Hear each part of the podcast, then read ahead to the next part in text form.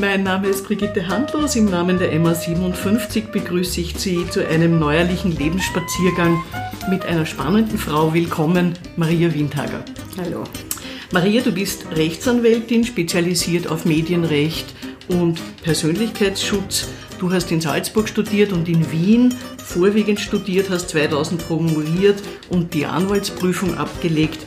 Du hast eine eigene Kanzlei und giltst zu Recht als eine der Medienrechtlerinnen in Österreich. Du vertrittst die Tageszeitung Der Standard, du hast die ehemalige Parteichefin der Grünen Eva Klawischnik vertreten in einem oder vertrittst sie nach wie vor in einem Prozess gegen Facebook. Da geht es um das Löschen eines abwertenden Postings, soweit ich mich erinnern kann. Aufsehen erregt hat natürlich auch deine Vertretung der grünen Clubchefin Sigrid Maurer gegen einen Geschäftsbetreiber wegen eines Hasspostings. Zum neuen Gesetz gegen Hass im Netz reden wir dann noch im Speziellen. Du warst Mitglied im ORF Publikumsrat und im Publizistikrat. Du hast eine Tochter. Maria, was ist für dich persönlich die größte Herausforderung? Boah, da muss ich, glaube ich, lang nachdenken. Ich, hab, ich bin, glaube ich, nur mit großen Herausforderungen konfrontiert. Äh, das ist mein Leben. Die größte Herausforderung ist man immer selbst, würde ich sagen. Ich finde, das ist jetzt eine Antwort, die ich von einer reflektierten Frau wie dir erwartet habe, weil was ich ja gar nicht erwähnt habe, ist Präsidentschaftswahlkampf und mehrmalige Wiederholung und, und, und. Also das fanden, glaube ich, auch alle Bürgerinnen und Bürger schon nicht so unanstrengend. Was meinst du damit, Mann selbst? Naja, ich denke, äh, es geht im Leben darum, wirklich sich selbst kennenzulernen und ähm, sich selbst auch verstehen zu lernen. Das ist ein langer, sehr, sehr harter Prozess, finde ich. Und äh, nur dann kann es stimmig mit der Umwelt werden. Um das geht es eigentlich. Und nur dann kann man Auseinandersetzung wirklich konstruktiv führen.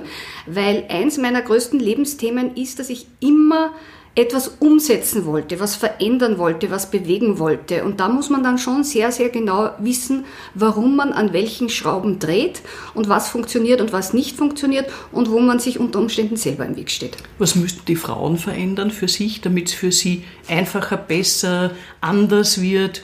Da würde mir sehr, sehr viel einfallen. Also ich denke, das Erste ist wirklich die Selbstkritik, also sehr ehrlich zu sich selbst zu sein auch zu seinen Wünschen zu stehen und genau hinzuschauen. Also diese Kritikfähigkeit, die fehlt mir sehr oft bei Frauen. Mir fehlt sie oft bei Männern. Bei denen sowieso. Ja, das auch. Äh, aber Männer müssen sich dieser Kritik in dieser Form nicht stellen, weil die müssen nichts erkämpfen. Die haben das schon. Äh, deswegen sozusagen stellt sich das Problem bei denen in dieser Form nicht so. So meinst du das? Ich glaube, ja. ich habe es jetzt verstanden, weil ich bin von Selbstkritik ausgegangen mhm. und meine Erfahrung ist, Frauen fragen sehr viel öfter, kann ich das, bin ich gut genug, habe ich da was falsch gemacht? Etwas, was ich in der Form bei vielen Männern, vor allem in Führungsfunktionen, wenig kenne. Mhm. Wie ist das bei dir? Wie siehst du das? Naja, das ist wirklich eine Frage jetzt der Begrifflichkeit, was ich unter Selbstkritik verstehe. Ich glaube, dass Frauen sehr unter Selbstzweifeln äh, leiden und sich sehr oft selbst in Frage stellen.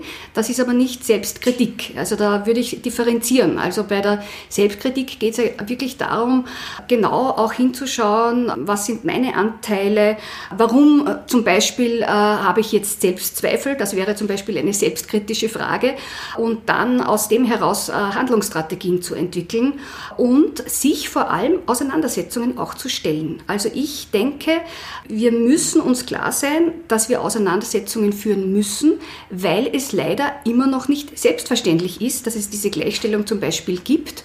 Wenn diese Auseinandersetzungen nicht geführt werden und wenn man immer sozusagen das liebe Kind sein möchte, das geliebte Kind sein möchte, nicht sozusagen, was er sich als blöde Emanze gelten möchte oder sonst was, dann wird man es schwerer haben und gewisse Dinge nicht durchsetzen können. Jetzt hält das natürlich nicht jeder Mensch gleich gut aus. Viele Frauen wollen mehr geliebt als respektiert werden.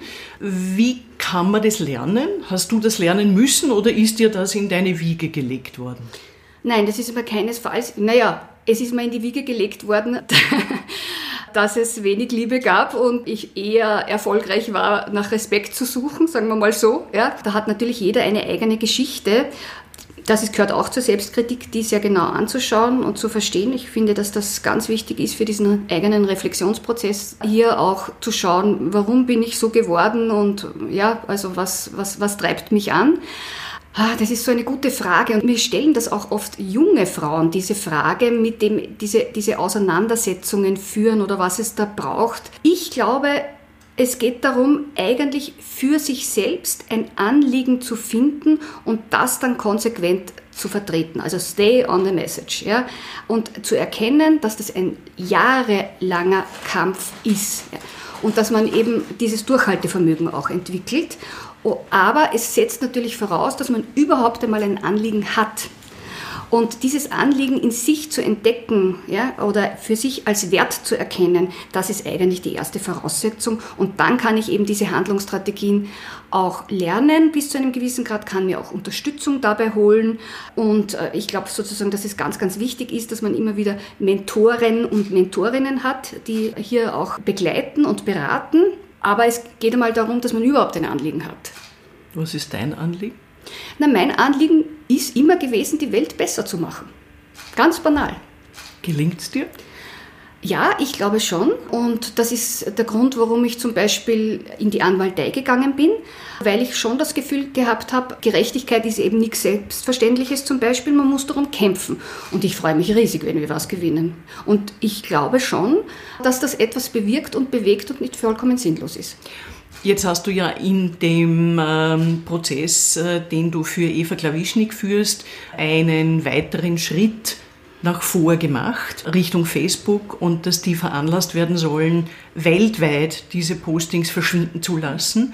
Wie arbeitest du darauf hin und was ist das dann für ein Gefühl, wenn es gelingt? Am Anfang ist eben immer etwas, was ich wahrnehme, wo ich finde, das ist nicht in Ordnung. Also mich hat zum Beispiel wahnsinnig empört und mich regt das irrsinnig auf, wenn Facebook als großes internationales Unternehmen einfach auf unsere Rechtsordnung pfeift. Das ärgert mich, ja? das, das irritiert mich, das stört mich und dann stelle ich mir die Frage, wie ist das möglich?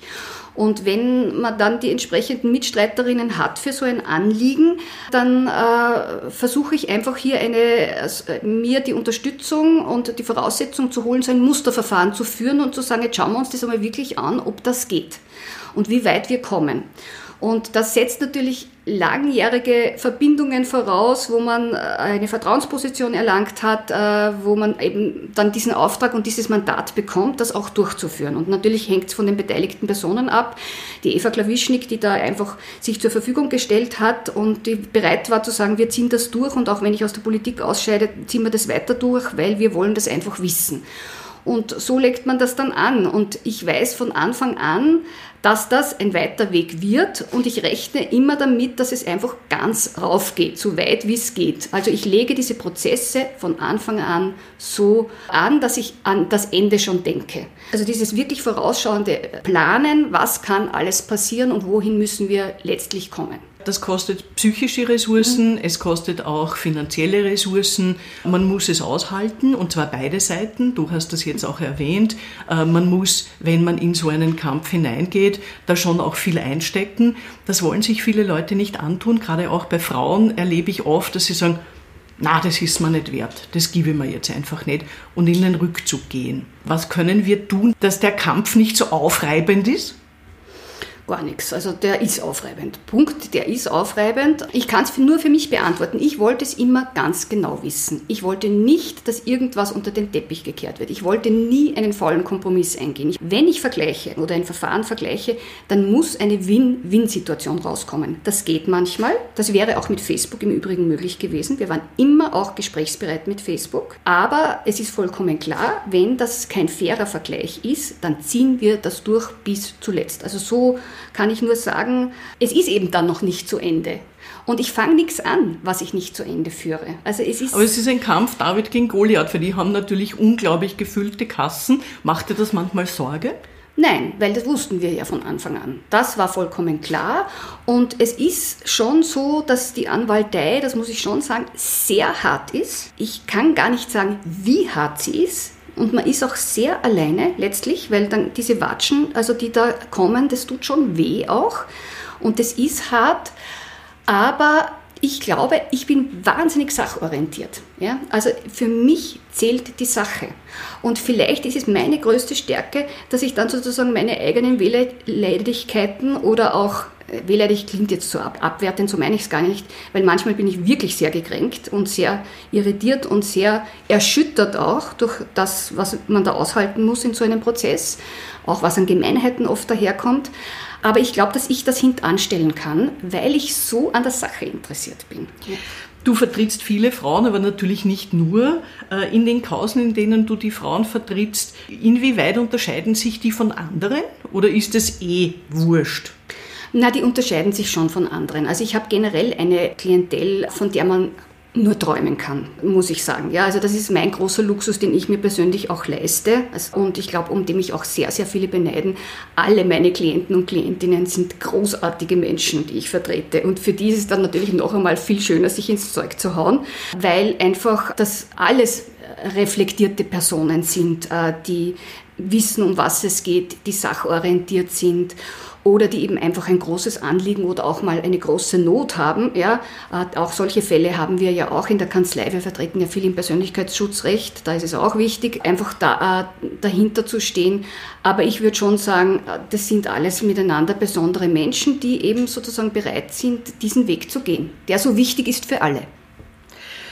In einem Kopf des Tages im Standard heißt es, Maria Windhager kann sehr streng sein. Stimmt das? Ja, leider. Also ich glaube, das ist zum Beispiel etwas, was, glaube ich, im Umgang auch mit mir sehr schwierig ist, weil ich, wenn es um die Sache geht, keine Gnade kenne. Es ist so. Aber es setzt sich durch. Ja, Anders kommt man ja nicht ja, voran. Ja, aber es ist schon so, ich habe ein wahnsinniges Gespür für Unfähigkeit und für Fehler und ich schaue ganz genau hin und ich bohre rein. Ja, und das ist etwas, was ganz viele nicht aushalten. Das ist das, was ich meine mit der Kritikfähigkeit. Das ist wirklich ein großes Thema. Ich bin ja selber ein, eigentlich ein Seelchen, ja, und bin auch sehr schnell gekränkt, oder? Also ich kenne das auch, ja, aber ich, es gibt wirklich wenig Menschen, die gut mit Kritik umgehen können. Jetzt hören dann Frauen, wenn sie so gelagert sind wie du, ganz oft, man ist verhärmt, man ist eine handige Alte. Hörst du das auch? Ja, und ich muss ganz ehrlich sagen, das ist mir so wurscht. Ich habe zum Beispiel diese Formulierung, ein Freund von mir hat das einmal gesagt über eine Frau, die hat ja Haare auf den Zähnen. Und dann habe ich mir gedacht, war cool, das hätte ich auch gern. Was ist für dich Feminismus und brauchen wir den in irgendeiner Form? Ja, absolut. Ähm, also ich bin ja so noch aufgewachsen, äh, ich bin ja so wie du in Linz geboren, ja, und ich kann mich erinnern, und das ist mir jetzt lustigerweise eingefallen, wie ich mir gedacht habe, jetzt komme ich zur Biggie und dann reden wir über Feminismus. Und wann sozusagen habe ich mir gedacht, na, wann ist mir das eigentlich bewusst worden oder wann ist das für mich ja überhaupt als Begriff wahrnehmbar geworden, habe ich mir kurz überlegt. Und dann ist mir eingefallen, dass mein Geschichteprofessor bei uns subliert hat in der Unterstufe, wir waren damals, glaube ich, zehn oder elfjährige Mädels und Buben, also es war eine gemischte Klasse. Und er er sagt zu uns Mädels, ja, er kann uns versichern, niemand von uns ist so schier, dass sie eine Feministin sein müsste. Der Geschichteprofessor. Und damals habe ich mir gedacht, hm, was sagt denn der da? Und es war dann irrsinnig lustig, weil ich habe ihm das dann noch einmal um die Ohren gehaut äh, als 18-Jährige, als ich dann ein Referat bei ihm gehalten habe. Und er ist fast vom Sessel gekippt, er konnte sich daran gar nicht erinnern. Aber das war die Mentalität. Und das Aber ist ja noch gar nicht lang her. Der macht einen Witz. Ich weiß es er ist lustig. Ja, wahrscheinlich, ja. Das, aber, aber das war total noch da. Ja, dieses äh, Emanzentum, das total abgewertet worden ist und so weiter. Und dass das einfach keine Selbstverständlichkeit war, sehr lange nicht. Und ich glaube, bis zu einem gewissen Grad ist es ja nach wie vor nicht selbstverständlich. Ja, wie können Frauen sagen, sie sind keine Feministinnen? Das ist mir ein Rätsel. Ich möchte gerne auf diese Fälle kommen, wo es um herabwürdigende Postings geht.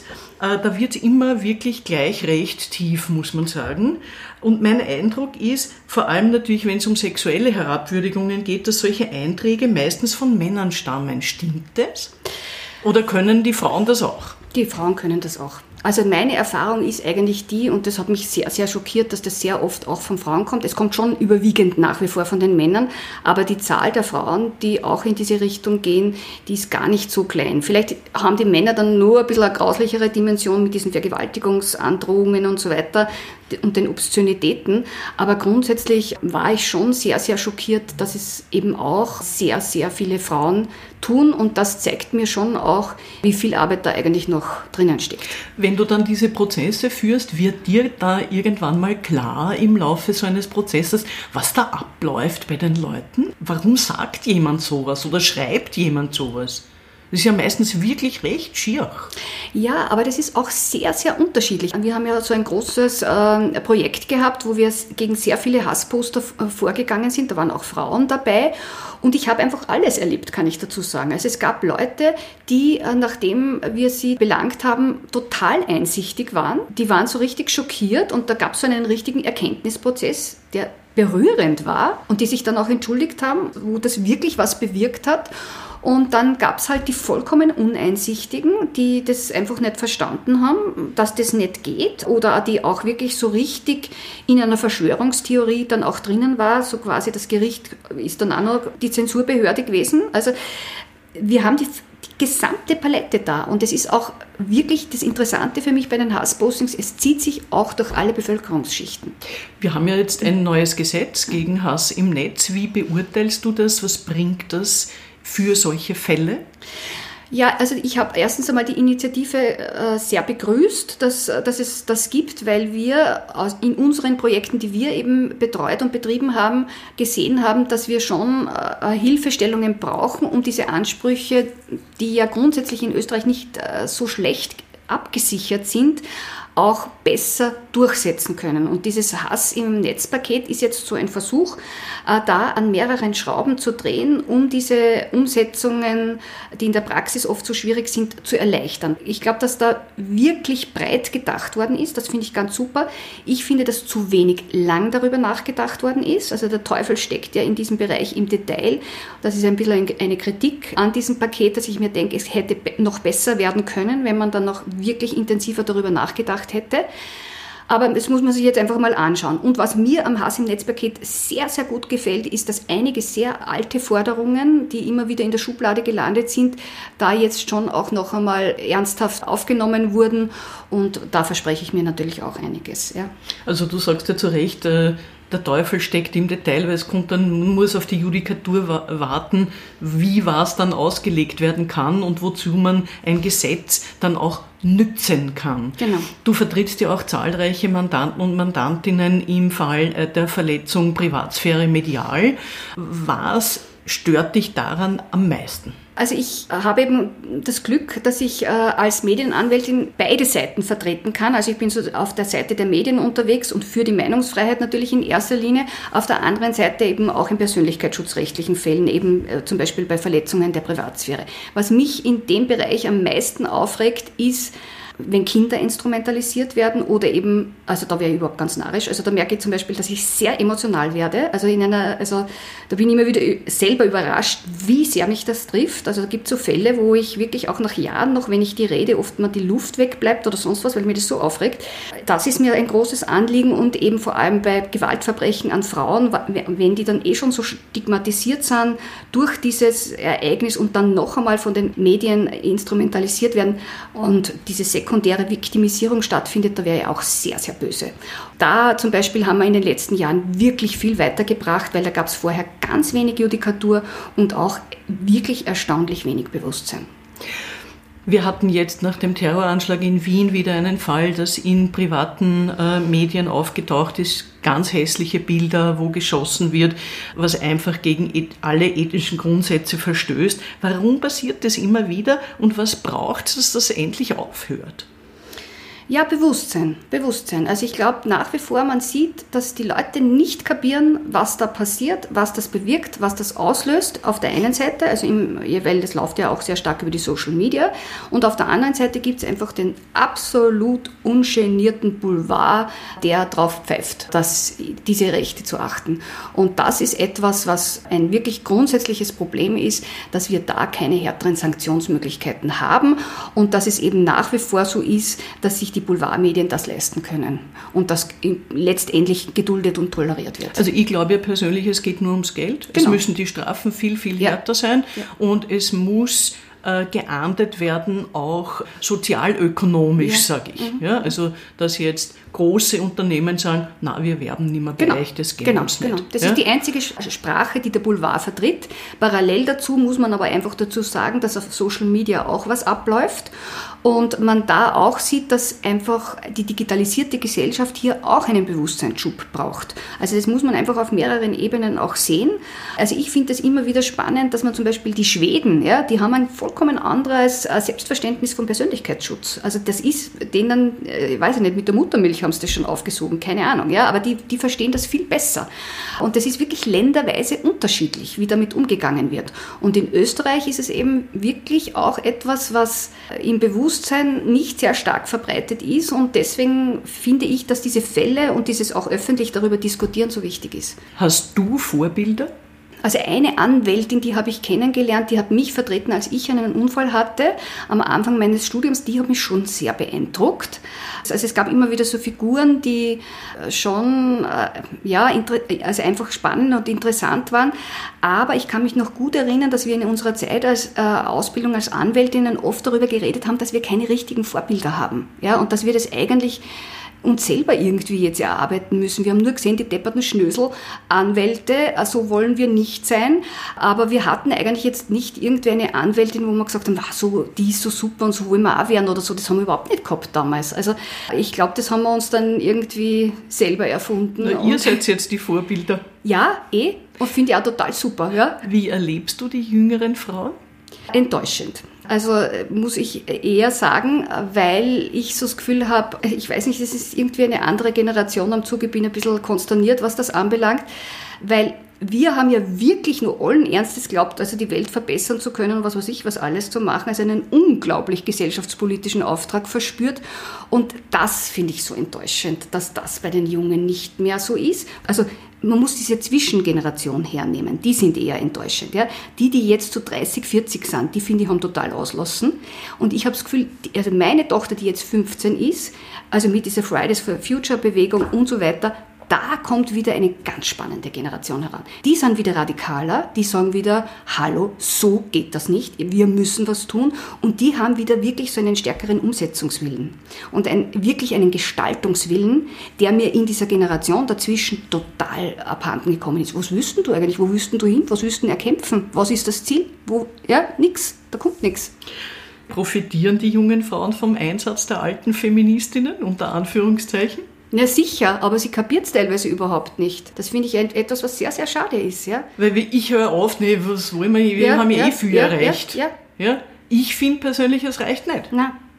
Und ich finde auch, dass zu wenig Anerkennung da ist für das, was da geleistet worden ist. Welcher Mechanismus kommt da ins Spiel? Meine Theorie ist, es hat sehr viel mit politisch-patriarchalen Strukturen zu tun. Ja, es ist bei uns okay, dass Frauen einfach weniger wert gemacht werden. Sie werden oft klein gemacht, sie machen sich selber klein, was auch immer. Und diese patriarchalen Strukturen werden auch von der Politik sehr unterstützt, finde ich. Wie siehst du das? Ja, sehe ich absolut so. Und ich glaube einfach zum Beispiel, dass es mit, sehr viel mit Ökonomie zu tun hat und dass es dieser Generation, dieser Zwischengeneration, also nach uns, äh, diese Generation, dass denen einfach zu gut gegangen ist. Es ist einfach bequem. Es ist eine, eine unglaubliche Bequemlichkeit da. Und es gab sozusagen dadurch, dass eben die Benachteiligungen nicht mehr so extrem waren ja, und sozusagen äh, mehr verdeckt waren und so weiter, gab es, äh, denke ich, einfach nicht so einen großen Leidensdruck. Es ist ja immer auch eine Frage des Leidensdruckes, dass man sich aufrafft. Und das äh, glaube ich einfach, dass diese Generation nicht so hatte. Unsere Jungen, die haben jetzt wirklich wieder Angst, weil die haben wirklich Angst um den Planeten. Und da ist ein Leidensdruck da. Du bist ja durchsetzungsstark und unabhängig. Welchen Preis hat das? Also ich kann nur sagen, der Preis ist wirklich sehr, sehr hoch den man als Frau dafür zahlt. Das ist die bittere Seite. Ich habe sehr viel erreicht und das ist super, aber es hat immer einen sehr hohen Preis gehabt. Also geschenkt ist mir nichts geworden. Hält sich das irgendwie die Waage?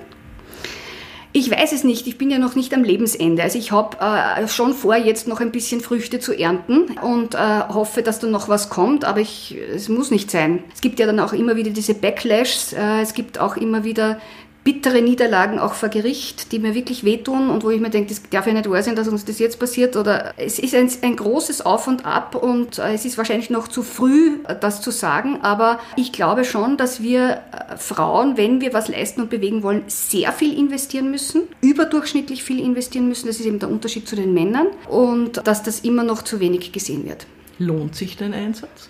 Ja, das ist glaub, vielleicht das, was noch das Positivste ist, was ich sagen kann. Dass, weil ich denke mir, viele Frauen investieren sehr viel und es lohnt sich nicht. Es ist sicher so, dass ich sehr oft auch was investiert habe, was ich nicht zurückbekommen habe. Also schon. Also ein bisschen Glück habe ich auch gehabt, dass sich's gelohnt hat. Für mich gab es keine andere Wahl. Also es ist dann so, das ist halt dann die eigene Geschichte. Also ich würde jetzt, ich würde es jetzt auch nicht anders machen.